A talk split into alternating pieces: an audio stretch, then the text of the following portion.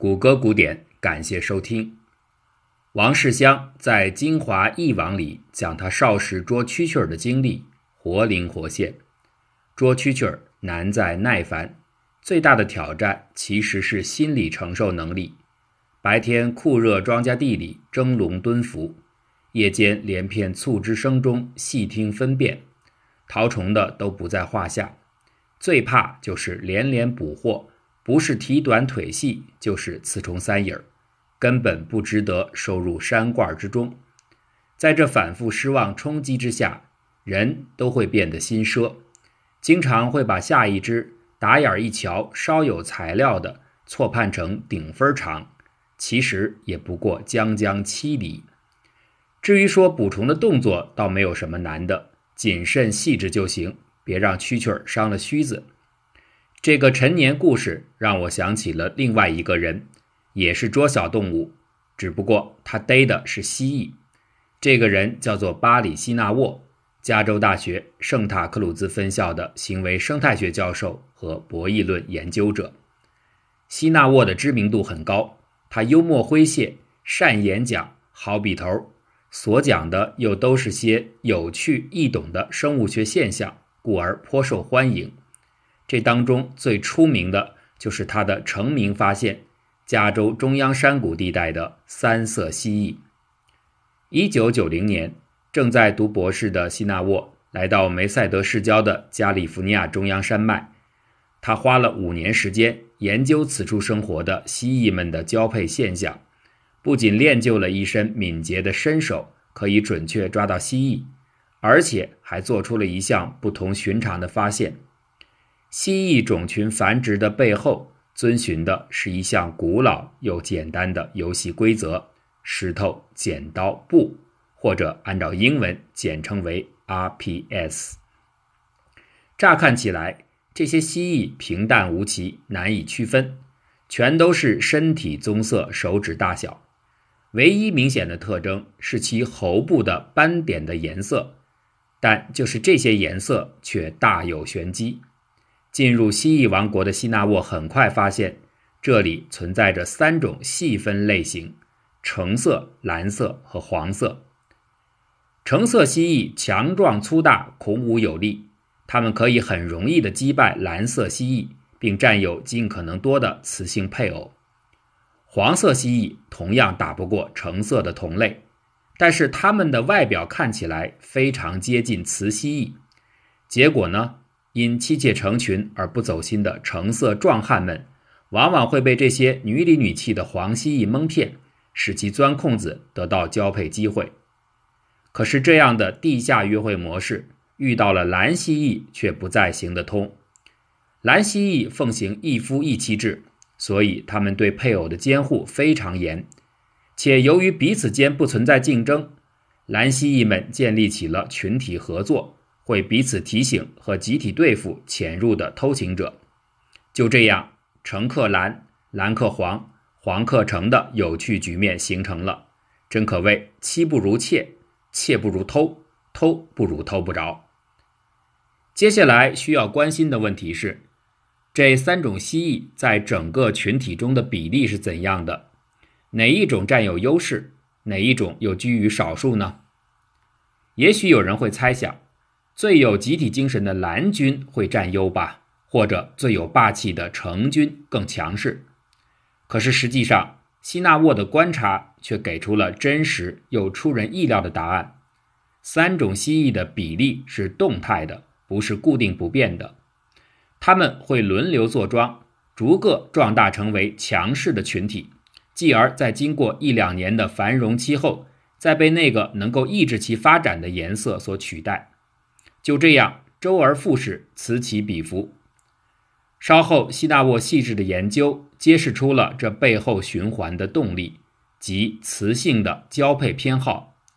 雌蜥蜴们总是喜欢更多的选择当前看来较为稀少的颜色品种，所以每当一种颜色的蜥蜴被边缘化时，雌性的努力就会把它们再度拉回来。于是，整个现象就像石头剪刀布博弈游戏的平衡被一直精妙地维持下来。希纳沃和同事尝试用数学方程来表达三色蜥蜴数量的交替震荡，而其实类似这样的震荡率，人们很早就已经掌握。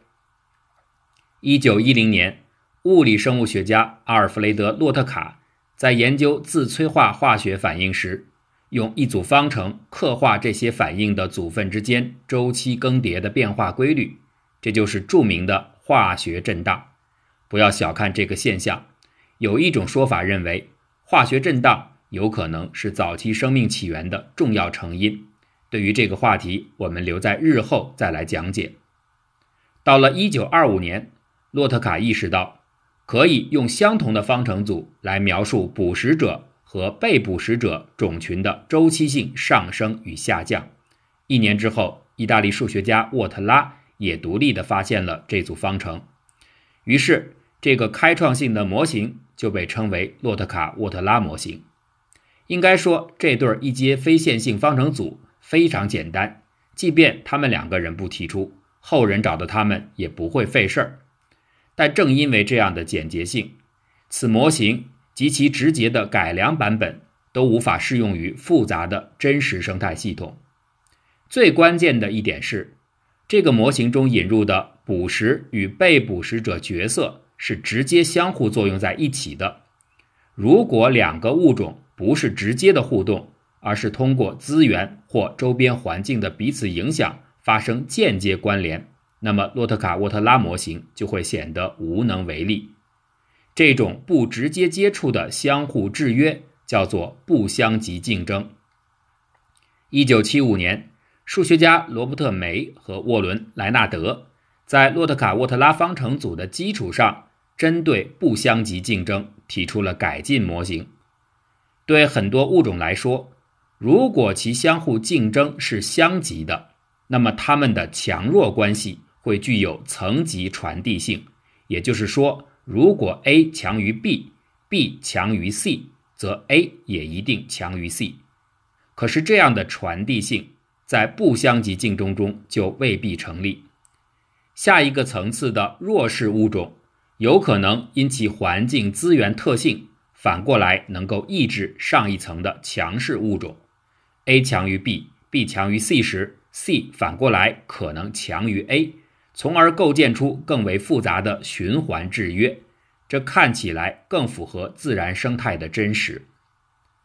竞争是进化的主要驱动力。